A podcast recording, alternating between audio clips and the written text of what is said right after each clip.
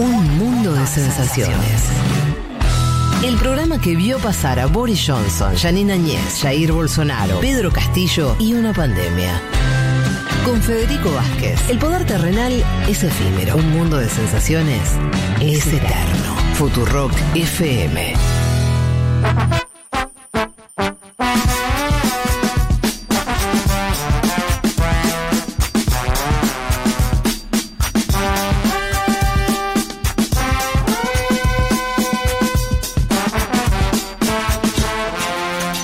Bueno, arranquemos nomás eh, con, el, con el panorama y como les decía, los vamos a estar eh, leyendo.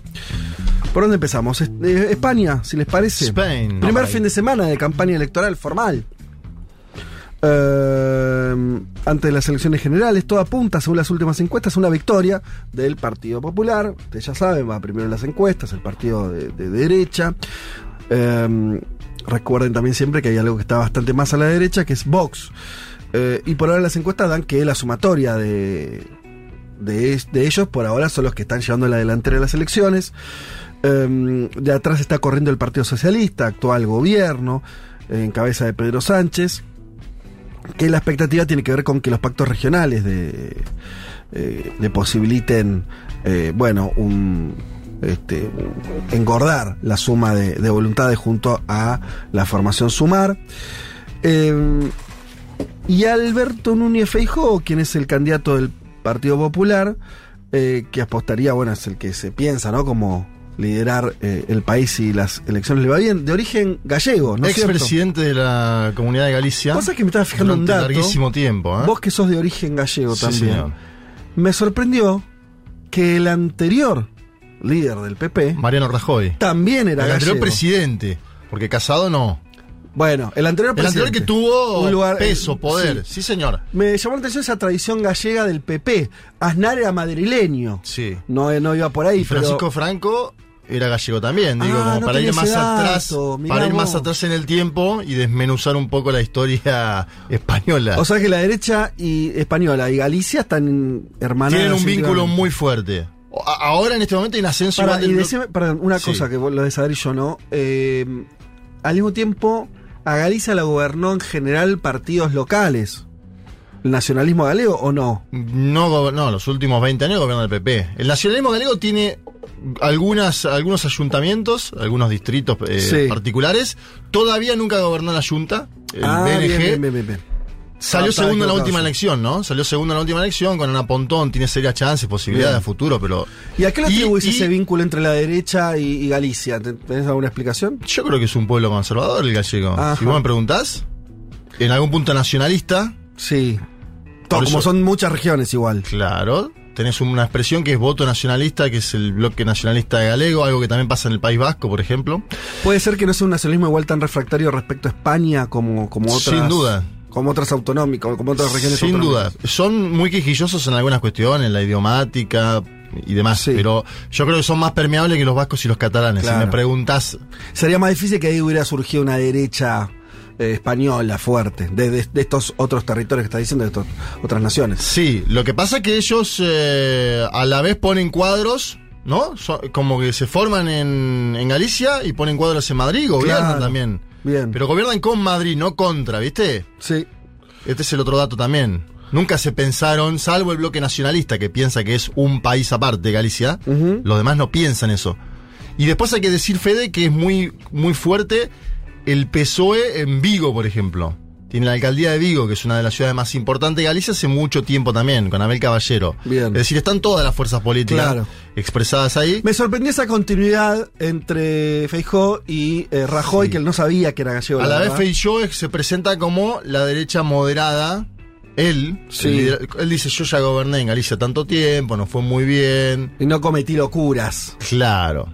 Pero del otro lado tenés a Pedro Sánchez diciendo lo que se pone en juego en esta elección es la, no, la, no la alternancia, sino la democracia. ¿Por qué? Por Vox, básicamente. Bueno, en- eh, ahí hay unas últimas declaraciones después de algunos momentos de tregua. Yolanda Díaz, la líder del partido Sumar. Otra está- gallega, Yolanda Díaz.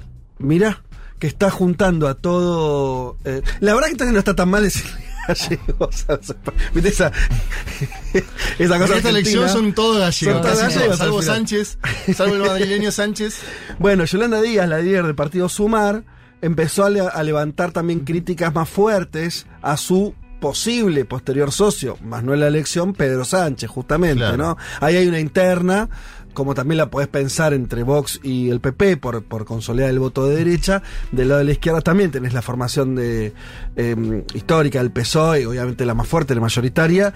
Eh, sumar, para los que están medio perdidos y, tienen todas las excusas del mundo porque la política española se puso un poquito de, sigla va, sigla viene, eh, eh, lo que quedaba de Podemos, lo que quedaba de eh, algunas formaciones eh, también, bueno, Izquierda Sí, Unida, dicho rápido, es la líder del espacio a la izquierda del PSOE. todo lo que está a la izquierda del PSOE se Sí. fue a sumar. Exacto. Se juntó en sumar. Y el logo del partido es su cara. Esto es muy impresionante porque lo van a ver en las boletas Ajá. cuando se vote.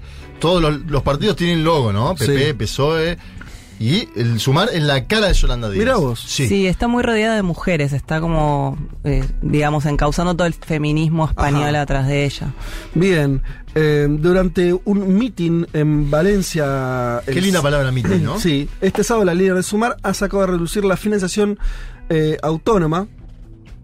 Eh, la, eh, la financiación autonómica, o sea, de las regiones autonómicas, la vivienda, las pensiones y demás problemas que siguen sin solucionar. eh, y señaló que el PSOE tiene un alma centralista. ¿eh? Así que, bueno, ahí se, se está elevando un poco el tono de la, de la discusión, de igual de dos fuerzas que se ven de cara a posibles gobiernos necesariamente Juntas. eh, unidos, ¿no? Porque Sí. si no, no tendrían ningún tipo de chance. El PSOE solo no tiene ningún tipo de chance. Sumar aún menos. Ahí está entonces la, este, la campaña. Veremos cómo discurre en, en los próximos, en los próximos días. Faltan 20 días, me parece. Sí, falta Poquito. poco. Eh, al mismo tiempo vieron, viste, que la- las campañas eh, tienen esta cosa de, de- de intensidad que va sobre todo los últimos 15 días donde se encienden todos los motores. Y básicamente esto creo que ya lo salpicamos la semana pasada, lo volvemos a decir. eh, las encuestas hoy lo dan ganador al espacio de derecha y ultraderecha en términos conjuntos, eh, con un PSOE que está intentando un gobierno, que está intentando eh, ahí sostener sus votos y dar, dar pelea. Algunas encuestas indican que subió en su intención de voto algunos Sí. puntos en los últimos días. Yo lo que vi, PSOE subiendo un poco, Sumar, la plataforma Sumar, parejito con lo que venía sacando y Vox por abajo de lo que venía, ¿no? Sí. Como que Vox se está desplomando. Vaya uno a saber si esto sigue así o no. Vox es la tercera eh, fuerza más votada en España hoy. Sí. Y si, si se desplaza eso y Sumar eh, eh, crece, sería otro el escenario. Pero yo creo que vamos a un escenario muy competitivo, muy parejo, donde Sánchez va a depender de vuelta, como vos decías, de los nacionalismos, ¿no? En, en diversos ayuntamientos. ¿Qué es lo que ya pasó en esta legislatura? Digo, ya tú necesitabas esos apoyos. Pero a él, le- eh, viste que le dicen, vos gobernás con Bildu, Soseta, Sí. digamos, le cuesta también en términos políticos, el señalamiento que se le hace. Sí, es como una paradoja porque, o sea, el PP ganó con la desaparición de Ciudadanos, o sea, como el cambio en el escenario político hizo un partido que hoy- centro derecha que fue medio absorbido por. Claro, el PP ahí, eh, claro, absorbe la, la amenaza desde, el cen- desde la centro derecha y con Vox activo tiene un bloque que le permite ya gobernar hacia el interior del país y gobernar posiblemente si le va bien eh, en julio, ahora el 23. Ahora, la paradoja es que si se quedan cortos de mayoría absoluta, están fritos porque no tienen espacios eh, fuera. Porque inclusive partidos nacionalistas que votaban a favor del PP, partidos nacionalistas de derecha, como el PNB, eh, empiezan ahora a alejarse porque no, bajo ningún punto de vista, entrarían a un gobierno con Vox adentro. Claro. Entonces el PSOE, que también ha, ha perdido un poco en estos años, tiene, eh, si, el- si la derecha no saca mayoría absoluta, una buena chance de entrar al gobierno. Lo que estamos viendo, claro, es interesante porque ahí, ahí me parece que me, me permito alguna traslación en lo que pasa en otros lugares, inclusive en Argentina, donde vos tenés efect claramente, esto me parece que es indiscutible, que tenés una derecha muy radicalizada, con un discurso extremista o un discurso que, que, que acentúa este posicionamientos eh, de ultraderecha, una centro derecha o los partidos de derecha más grandes que absorben esa agenda en parte, porque esto lo vemos tanto en el PP como podrías pensarlo acá en Cambiemos o en otros países también. Eh, y al mismo tiempo, eh, eso a veces deja lugar a, lo que vos decías, Juan, a que, a que ocupe más el centro los que venían de posiciones más de centro izquierda, que hay que ver eso después qué efecto tiene el electoral. Todavía no vimos muchas... Habrá que empezar a ver si las sociedades efectivamente siguen buscando ¿no? lo extremo o, perfilar mucho el voto o hay alguna ganancia en este intento, si querés, sanchista de, de decir, bueno, vamos a, a recrear un, es- un escenario más este, moderado y eso garpa electoralmente o para nada. Sí, hay que ver también cuánto peso, y por eso la elección es interesante en ese sentido, hay que ver cuánto peso tiene el discurso democracia-fascismo, digamos, ¿no? Porque lo que vimos Claro. es que en Estados Unidos y en Brasil les dio hasta ahí. Sí. En Chile le permitió a Boric ganar la segunda Sí. vuelta, pero hoy la verdad es que digamos, difícil que funcione de vuelta. Y ahora en España se está ensayando eso. Hay que Sí. ver cuánto peso tiene, porque Sánchez tiene mucho para mostrar. Y sin embargo, su principal línea, fíjate, la hoy lo entrevista al diario, El es, diario Es, lo entrevista Ignacio Escolar. a Ignacio Escolar. Y el título es No está en juego la alternancia, sino la democracia.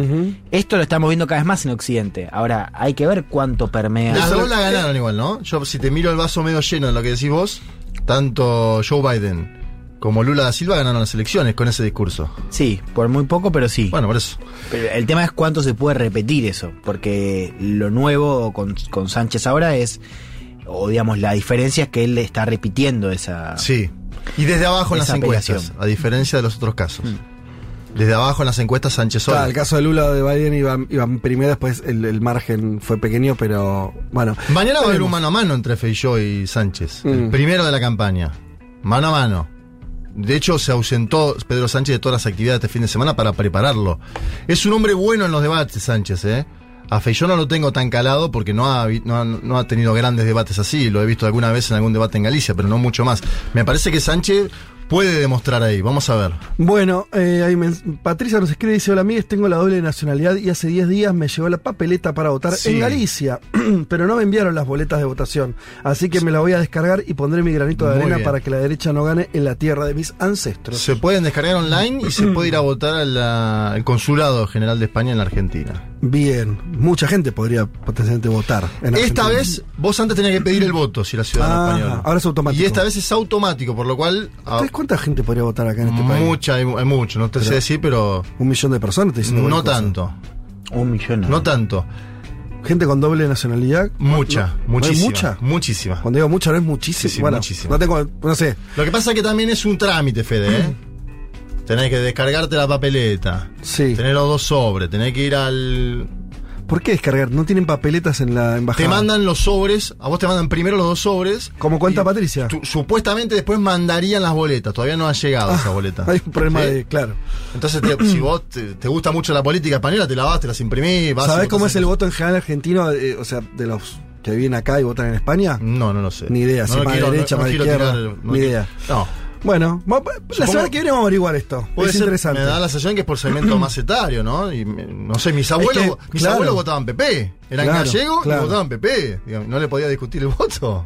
Bueno, por eso, debe ser interesante. Vamos a dar círculos acá haciendo campañas desde ya o están activándose ahora en estos días. Seguro. Eh, insistimos, quedan dos semanas para las elecciones en España. Semana que viene les prometemos que vamos a andar un poco en cómo votan los argentinos barra españoles que viven acá. en el consulado.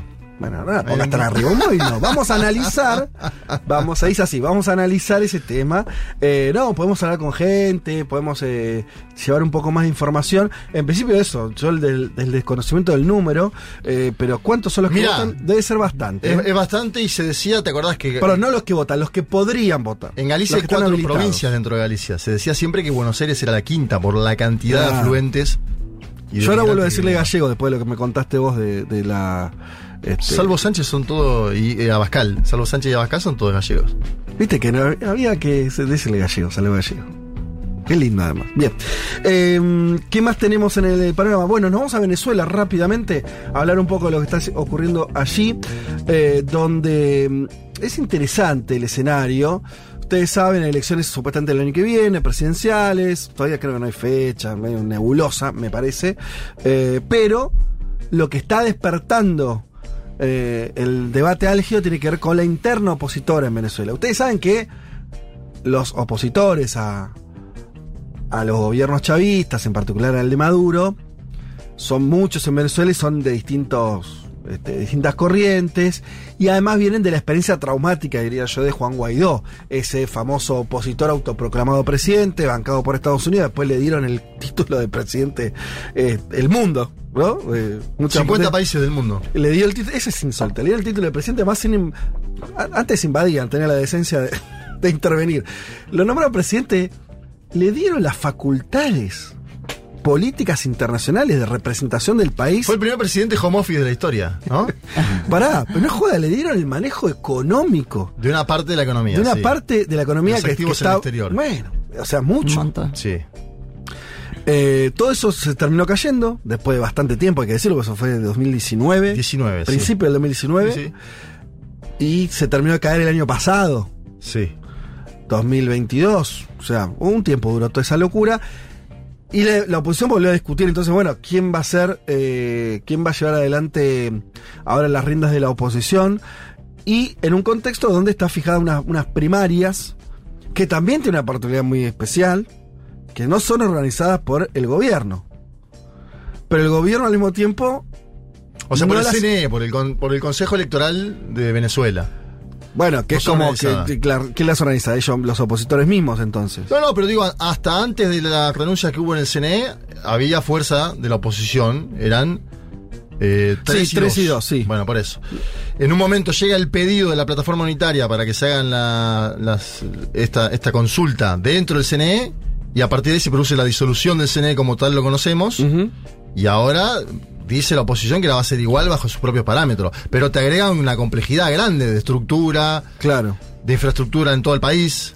Lo que parecía encaminarse a cierta normalización política, comillas, comillas, en Venezuela, hoy empieza a estar en entredicho, en parte porque esa primaria la, la va a organizar en principio la oposición, sin eh, el- bueno, las, instituciones este, estatales vinculadas a, los procesos electorales. Y tenemos como segunda novedad, que ya lo hemos contado acá, la inhabilitación de Corina Machado, eh, que es una de las principales, si no la principal hoy, o al menos muchos decían la que más medía, la que más mide hoy como líder opositora, inhabilitada por 15 años por parte de la justicia, del Poder Judicial venezolano, eh, con una evidente intencionalidad política. Eh, vamos a ver eh, un segundito un poco las repercusiones de eso. Salió Gustavo Petro, presidente colombiano, eh, diciendo que ninguna autoridad administrativa debe quitar derechos políticos, en clara alusión a esto de Machado, o sea, se posicionó en contra. Nombra a Petro porque es eh, alguien que, con el que se comparte una frontera importante con, con Venezuela y además alguien que tiene un diálogo con Maduro también. De hecho, restableció las relaciones y demás, y ahora está fijando una. Acuérdense una que el ahí. propio Gustavo Petro fue inhabilitado en Colombia. Me da la sensación de que el propio historial, la biografía del mismo, lo capacita para pensar más allá de la ideología. Bueno, Porque no tiene, veremos- no tiene. No piensa igual que María Corina Machado ni por casualidad Gustavo No, Petro. Pero me da la sensación de que tiene que ver con su Bueno, propia le- biografía. Si es así, Lula debería hacer lo mismo y varios más. Evo Lula dijo, Lula dijo en la cumbre del Mercosur que no conoce a fondo el tema, que lo va a estudiar y que él cree que el diálogo es la solución y mencionó que se juntó con el Papa Francisco y que está intentando destrabar la situación entre la Iglesia Católica y Nicaragua. Lula. Ajá. Lo dijo en la cumbre del Mercosur.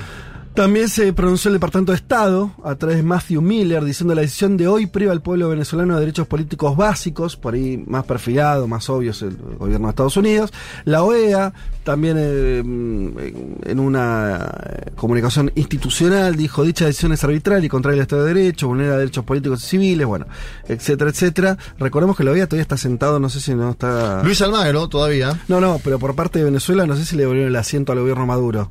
Porque la OEA estaba Guai- la gente de Guaidó. Claro. Te digo porque es un escenario absurdo donde todavía hay gente que no sabe qué hacer porque cuando se termina, entre comillas, el gobierno interino, era todo tan informal que no necesariamente todos los representantes o todos los asientos que ocupaba Venezuela fueron devueltos a al gobierno de Venezuela. Pasa que Venezuela pidió la salida de la OEA. Bueno, además está ese tema. posteriori. Sí, es raro todo. Por el eso, gobierno de Maduro pide la salida de la OEA y en el medio se sentó un diplomático de Guaidó. Eh, Es más, María Corina Machado, la inhabilitación que le hacen jugar ahora es por juramentarse por otro país dentro de la OEA en una cumbre. Bien. Eh, a todo esto habló eh, Corina Machado, que es interesante porque lo, dijo, lo hizo desde Sabaneta, que es el pueblo donde nació Chávez. Sabaneta de Barinas, claro. Yo creo que Chávez, miren que la declaración, me- a mi gusto, inteligente, hábil políticamente, yo creo que Chávez hubiese tenido, ya saben qué, para enfrentarse y medirse contra mí. Yo creo que Chávez lo hubiera hecho. En alusión a que Maduro no. La idea de que Maduro no la está dejando competir por miedo a que le gane. Eh, ahora les ha dado por ponernos todo tipo de obstáculos. El candidato que va a enfrentar a Maduro es el que gane las primarias. Si yo gano, seré yo. Si gana otro, será otro. Lo que no vamos a aceptar es que el régimen lo escoja al candidato, que es un poco lo que están discutiendo, me parece acá, en este contexto, donde falta bastante, es en octubre, es, mm, aparentemente, Sí. digo aparentemente por cierta informalidad que hay en el, en el tema, pero está fijado para, para octubre las internas en la oposición. Justamente, como no es el CNE el que las está organizando, la inhabilitación a Machado no le impide ya competir en unas internas Claro. que van, van a realizar los opositores.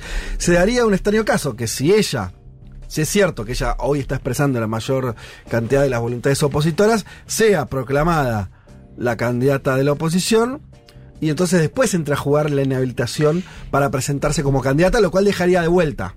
Si es, yo creo que la película va a ser más larga, va a tener Esa es la estrategia de ella, ganar la primaria y presionar a Maduro en la comunidad Sí. internacional para que la habiliten. si Maduro no deja eh, participar a la Pero también- opositora, ya está. Ya Eso. tenés gente dentro de la propia primaria opositora, el dirigente de Nuevo Tiempo, Luis Florido, que dijo, los que están inhabilitados, afuera. Si los Es que eso va a pasar, porque, a ver, es muy posible que ella gane la primaria y después, si ella está inhabilitada, una parte de la oposición va a decir, participamos igual con otro candidato, la prioridad es ganar al régimen, bla, bla, y ella va a decir abstención. Entonces ahí de vuelta vas a volver a dividir la posición. Digo, también tiene sentido eh, la postura, tiene sentido eh, estratégico, ¿no? La, la inhabilitación eh, en el contexto en el que llega. Y la pregunta es, ¿qué pasa hacia afuera? Porque en esta mentada comunidad internacional, porque hay mucha expectativa con la elección, hay que ver qué pasa con la observación electoral eh, y si efectivamente eh, se hace igual o no con la inhabilitación. Porque también está inhabilitado Capriles. O sea, hay una situación muy complicada que yo. Ahí me parece que, que lo que estamos viendo, digo, Capriles, otro histórico líder de la oposición, que salió sí fuerte a criticar la inhabilitación de Machado, por más que pueden ser competidores en, en esa interna, eventualmente. Eh, eh, como es este. eh, se juega también eso.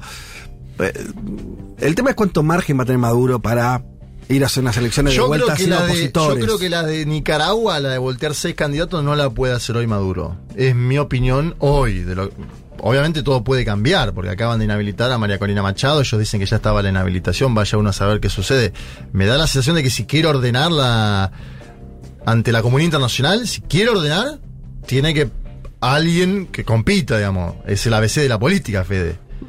Sí, no, no, no es ni- o sea, si no, no es un régimen democrático. O sea, ya está. No, no, no, hay- no- no le demos tanta vuelta. O sea, o sea, tenés elecciones con, con, con gente. O sea, la gente puede competir o no puede competir. No, no hay mucha. Dice que Bolsonaro historia. cuando le inhabilitan dice que Ortega es presidente por aclamación en Nicaragua. Ajá. Que bajó a 6 y dice, Claro. Eso es lo que dice Jair Mesías Bolsonaro. Este. Acusando a Brasil de que supuestamente se va a convertir en Nicaragua y Venezuela. No, bueno, es que lo dijimos acá. Me- eh, conforme vayan avanzando inhabilitaciones judiciales a distintas expresiones políticas, sea, sean las que sean, parece que, y más allá de lo que vos pienses de uno otro, eh, es un segundo orden eso. Me parece que entras en un juego que ya no, no es, es otro. Eh, sea- en Brasil también, lo dijimos acá. O sea, para mí las elecciones que ganó Bolsonaro no fueron democráticas. No, como tampoco lo veían democráticas en la Argentina en la década del 60 cuando ganaban estos radicales que después te lo ponen de estadistas. Ilia. Ilia es un presidente ah, no democrático. ¿Por qué? Porque no dejan competir a la primera fuerza del país. No le dé mucha no hay mucha vuelta. Eso no lo convierte en Videla. No, hay grados, por Obvio, supuesto. obvio. Ahora, democrático eso no era. Y, si, y a Lula cuando no le dejaron competir, no dejaron, se, se cargaron al principal candidato. Y acá es un poco lo mismo. Eh, me parece que es el, el asunto. Después se pueden dibujar, me parece, más cuestiones. Sí, solo un, un apunte eh, a- para sumar al pelotón de países donde hay cosas turbias a nivel electoral, Guatemala, que la justicia está intentando revertir el resultado, o al menos hay demandas, digamos, que podrían eh, modificar el resultado de la primera vuelta, donde eh, al establishment de Guatemala le fue mal, digamos, ¿no? Y hubo una candidatura, la de Arevalo, con mucha fuerza, ¿no? Exacto, ¿no? que Semilla. hay que ver cómo le va eh, en segunda vuelta, pero abrir una segunda vuelta hay que ver qué pasa con esta con estos pedidos, digamos. Por eso me parece interesante pensarlo por fuera de un punto de Venezuela. Me parece que es algo que está pasando. Empieza a ser una norma, ¿viste? Cuando, voy a decir, no sé, un país, tuviste justo una coyuntura, un golpe de Estado, un- una situación muy. eh, de mucha tensión política y que. etcétera. O tenés un caso de un, de un presidente que se choreó todo, entonces, bueno, le inhabilitaron porque la verdad que era un caso eh, ¿no? Como particular y muy especial. Cuando vos empezás a ver, a- me parece que hay una dinámica acá. Está claro que lo venimos diciendo hace mucho, que tiene que ver con la justicia cumpliendo funciones políticas. Y me parece que eso abajo, ¿por qué se da eso en todos lados? Porque me parece que eh, es verdad que hay niveles de conflictividad política que son muy altos, más altos de lo que teníamos en otras etapas. Y agregaría un dato, donde nadie tiene muy claro una hegemonía muy clara. Cuando digo hegemonía no me refiero solamente a lo electoral, ¿no? Un, este, cómo se organiza todo. Me parece que hay un empate ahí, ¿no? Que hace un empate mal llevado, podríamos Empate decir. catastrófico, como se le llama. Claro, bastante, más catastrófico todavía que empate. Más catastrófico que empate.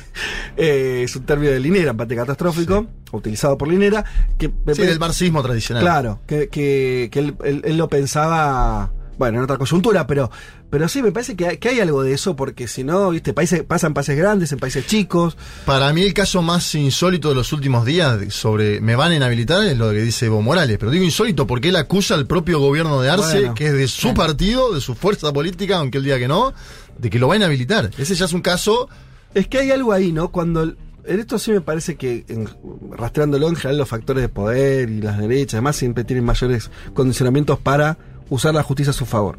El problema es cuando eso se vuelve la norma, si la usa el otro, ¿por qué no la vas a usar vos? Claro. Empieza a jugar esa, esa relación. Esa tentación, si querés, que, que medio básica. ¿Y por qué entonces? Bueno, pero si el juego está así, entonces lo que yo tengo que hacer es poner jueces cuando me toque y inhabilitarte a vos. Empieza una dinámica que me parece incluso lo que está pasando en Estados Unidos. Empieza a pasar Sí, eso. es lo que decíamos, el- el barro. Claro. Digamos, es muy difícil defender la institucionalidad si con esas condiciones enfrente. Eh, lo que pasa es que, digamos, lo, lo que estás viendo es que todo empeora, digamos, las condiciones empeoran. Eh, o sea, yo no veo un, un caso exitoso, digamos, de cómo manejar. No, esa claro. Eh, claro. Bueno, lo vemos en Argentina, ¿no? donde también vos decís, bueno, che, acá estamos un poquito mejor. Sí, no nos olvidemos, con las salvedades del caso, que la principal líder política está diciendo que ya está proscripta y tiene algunos elementos, incluso viste elecciones provinciales donde esto no pasaba. Bajaron elecciones provinciales como si fueran, ¿no? Eh, as- eh, asambleas universitarias. Sí. Es raro eso. Digo, es raro. Es, eh, em- Es novedoso. Es novedoso. Es tristemente Es de los últimos tiempos. Y algo del juego político ahí se te complica, se te ensucia, se te vuelve. Se te vuelve otra cosa. No yo dije no democrático, no era solamente para poner un cartel a Maduro, anti, que es un poco, ¿no? La Infobae. No, no es por eso, es para decir, che, mire, evidentemente este juego está cambiando.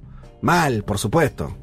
Eh, último detalle de Venezuela que no me parece menor, que, que también, creo que si te encontrás con un chavista, un madurista, va a hablar de esto y también tiene razón, y es una particularidad. Ya no estamos hablando de algo que pase en todo el tiempo, que es que a Venezuela le cercenaron soberanía a lo bestia. Cuando digo lo bestia es, dentro de esto que dijimos que hicieron con, con Guaidó, está, sí, en el limbo, eh, la empresa Citco, que era la, eh, una La empresa filial de PDVSA en los Estados Unidos de América. que refina eh, eh, petróleo Sí. a gran escala, eh, que es una empresa además que, que da ganancias, es una, una empresa importante.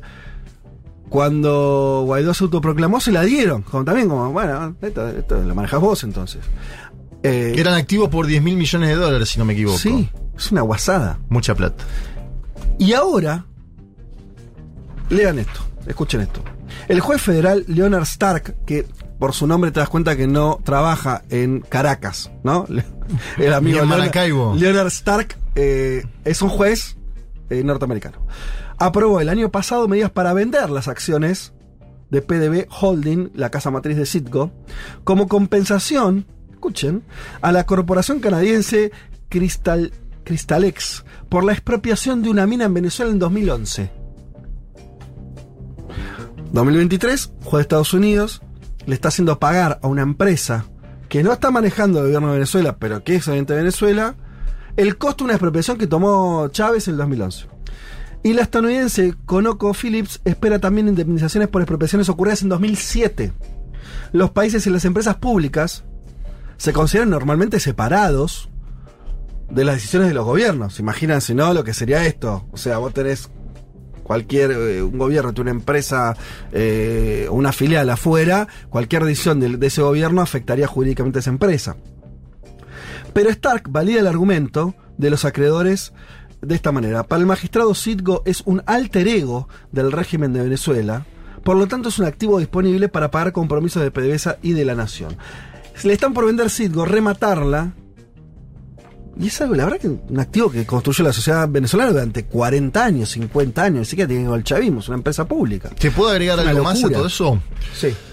Aparentemente, esto lo, de- lo da a conocer el diario El País días atrás, se han juntado en Qatar, y pongo el énfasis en el lugar, el asesor de Joe Biden para América Latina, Juan Sebastián González, y el presidente de la Asamblea Venezolana, Jorge Rodríguez, un hombre de peso Sí. del chavismo y medio madurismo. Me da la sensación de que ahí hay un ordenamiento que tiene que ver con Seguro. lo electoral, lo petrolero, Sí, y que sí. Qatar, me- me- varios me Claro, manifestaron, Qatar. va a jugar cada vez más un papel importante en intentar destrabar el vínculo entre los Estados Unidos de América y Venezuela. Porque todo esto es en un contexto donde Estados Unidos intenta, está más o menos recomponiendo, aflojó ciertas sanciones, el, el Sí. famoso Chevron volviendo a Venezuela, eh, la falta de, de- de combustibles a nivel global, está todo esas- ese Sí. escenario que es el que Venezuela Yo me ponía a jugar. pensar, qué loco que Juan Sebastián González, que es de origen colombiano, Ajá.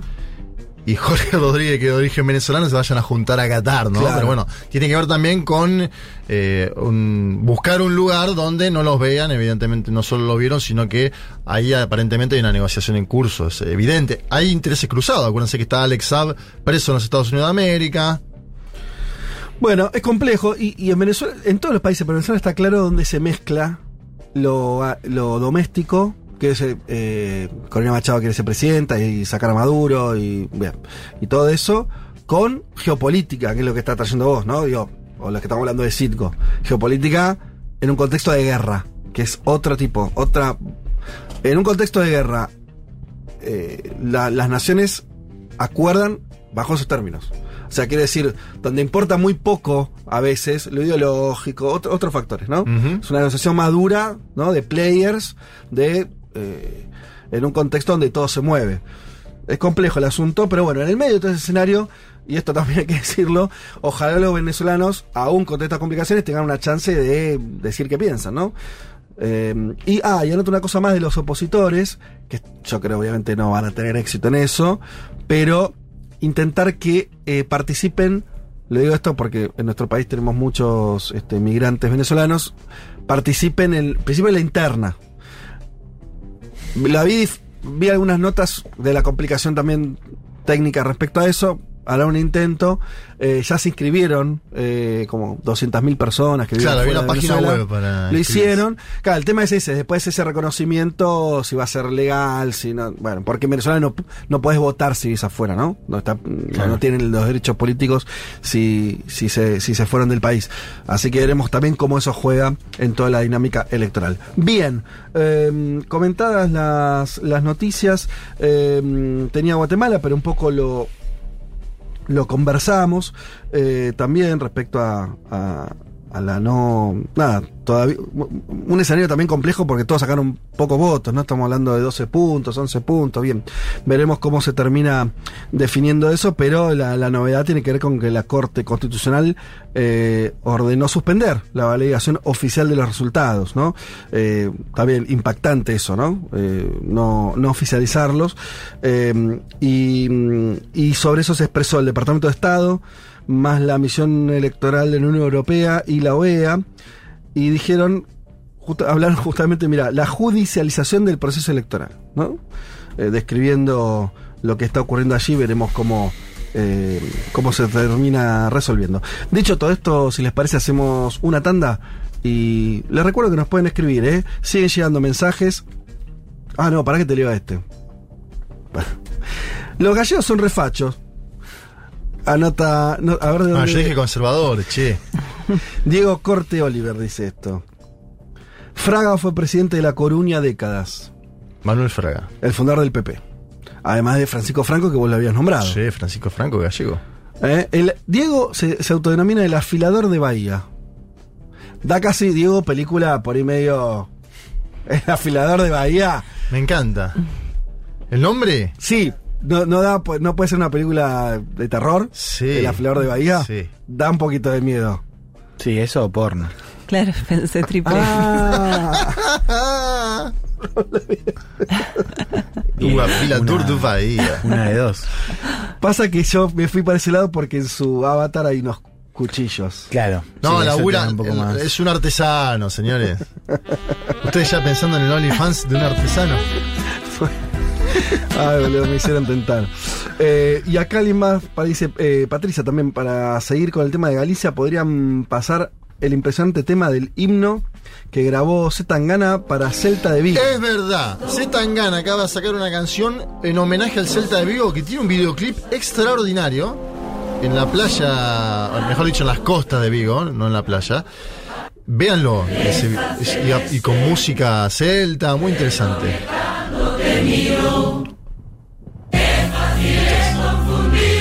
Pero Qué ahora- lindo. a- Ahora empieza la música. Dale tiempo, dale tiempo. Un poquito más adelante empieza música celta fuertísimo. Está bárbaro.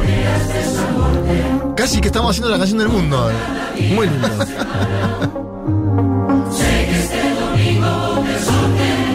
Y hay hincha por todos lados, bengalas. El video para mí es muy interesante. Me parece hermosa la canción.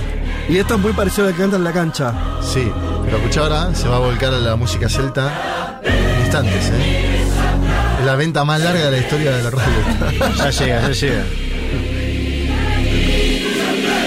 Mirá. ¿Eh?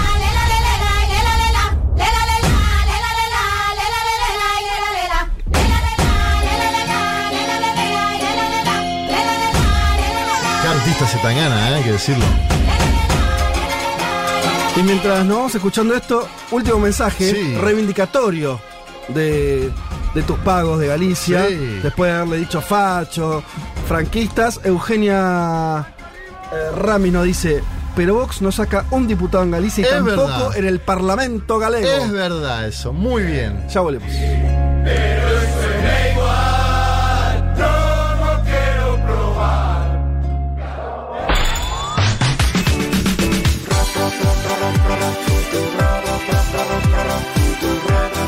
otro rato.